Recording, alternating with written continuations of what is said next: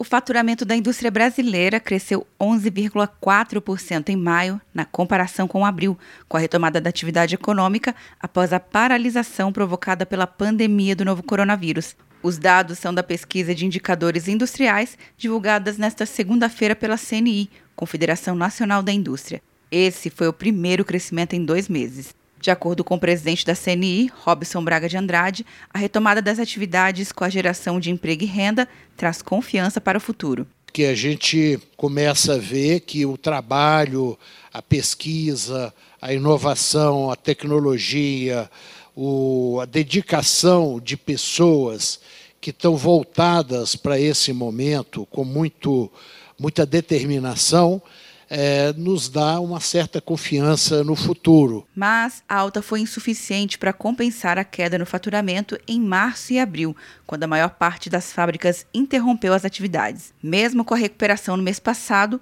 o faturamento real está 18,2% abaixo do registrado em fevereiro e 17,7% do observado em maio de 2019. Para a CNI, o resultado de maio indica que a pior fase da crise econômica decorrente da pandemia de Covid-19 ficou para trás. A recuperação da atividade, no entanto, não chegou ao mercado de trabalho. O nível de emprego recuou 0,8% em maio, na comparação com abril, registrando o quarto mês seguido de encolhimento. A queda, no entanto, foi menor que no mês anterior. O indicador de emprego está 15,4% inferior ao de maio do ano passado.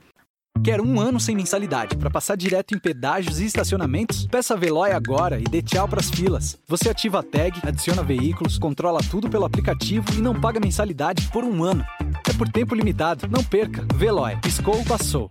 De Brasília, Luciana Castro.